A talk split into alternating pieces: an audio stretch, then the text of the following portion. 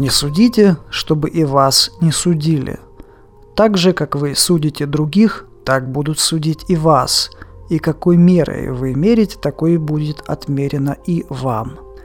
Идея суда или правосудия связана со знанием всех обстоятельств и мотивов преступника.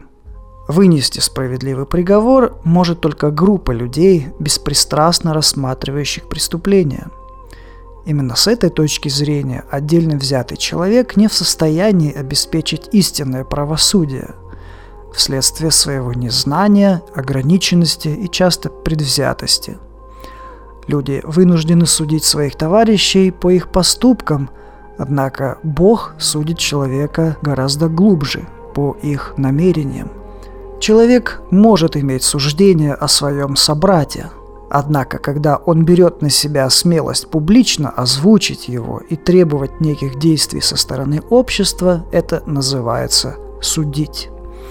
Иисус предупреждает, что следствием такого поступка будет ответный суд со стороны несогласных людей. В итоге, возможно, это приведет лишь к общественным волнениям и репутационным издержкам людей, вовлеченных в конфликт. Иисус учил апостолов, что их призвание спасать людей, а не судить их – Иисус требовал от апостолов, чтобы в течение своей земной жизни они были милосердны ко всем своим собратьям. Милосердие может быть чрезмерным, однако это лучше, чем исказить правосудие.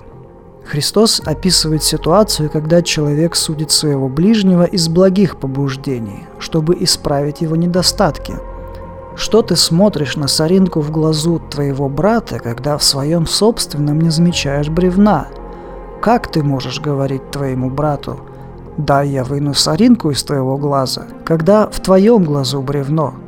Вынь сначала бревно из собственного глаза, а потом увидишь, как вынуть соринку из глаза брата.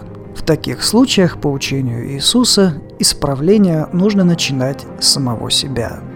Все люди обладают примерно одинаковыми несовершенствами или даже пороками – для того, чтобы исправить ближнего, надо рассматривать себя скорее как мудрого врача, а не как судью.